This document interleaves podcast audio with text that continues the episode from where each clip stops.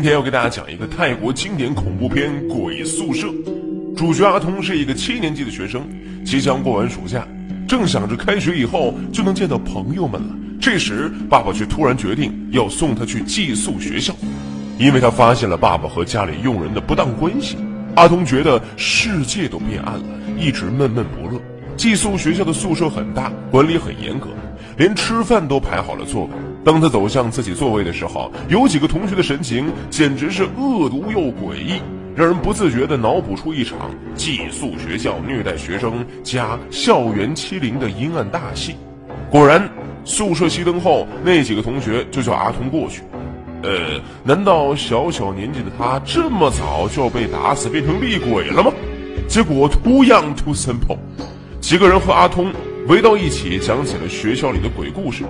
有个厨师女儿意外怀孕后上吊，一直徘徊在树林里；有神神叨叨的宿舍老师，每天对着抽屉哭泣；还有最经典宿舍死人事件，传闻他的鬼魂一直就在这里游荡，谁睡他的床就会被踢下去。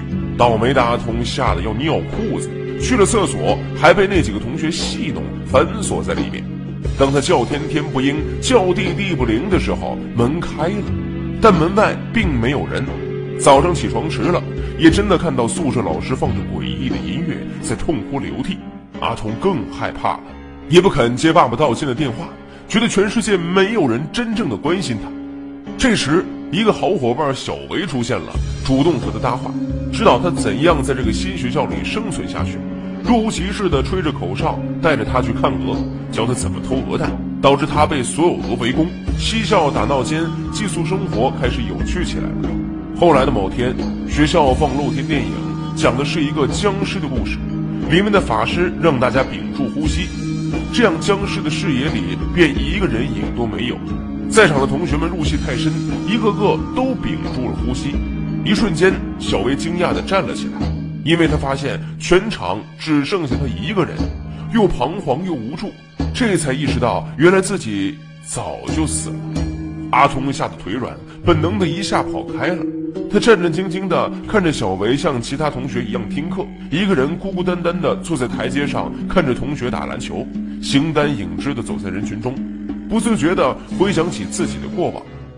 家里人都关心弟弟，不关心他，在学校也没有人愿意和他玩。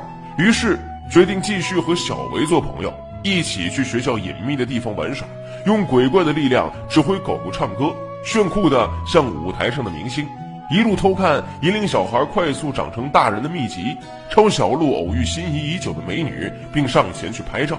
小维也开心的冲了上来，可惜呀，照片里永远也不会出现的。不久，阿通发现自己睡的这张床居然是小维之前用的，而他现在没地方睡觉。天天晚上坐在马桶上，孤单地度过漫长的一夜。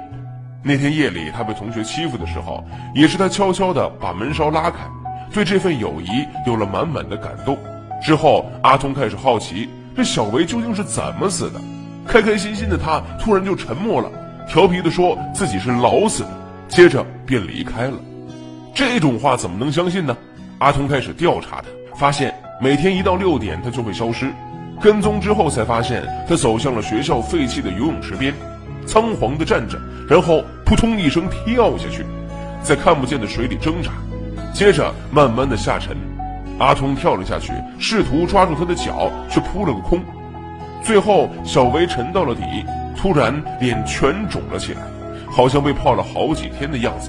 原来这就是他的死因。在那一天，大家游泳游到很迟，突然。池里一个同学在拼命的扑腾，同学们赶紧跳下去救，结果他是在开玩笑。接着小薇也想骗骗大家，于是游向了深水区，没想到变冷的水立刻让他抽了筋，拼命挣扎着喊救命，也没有人理他，只当他是在开玩笑。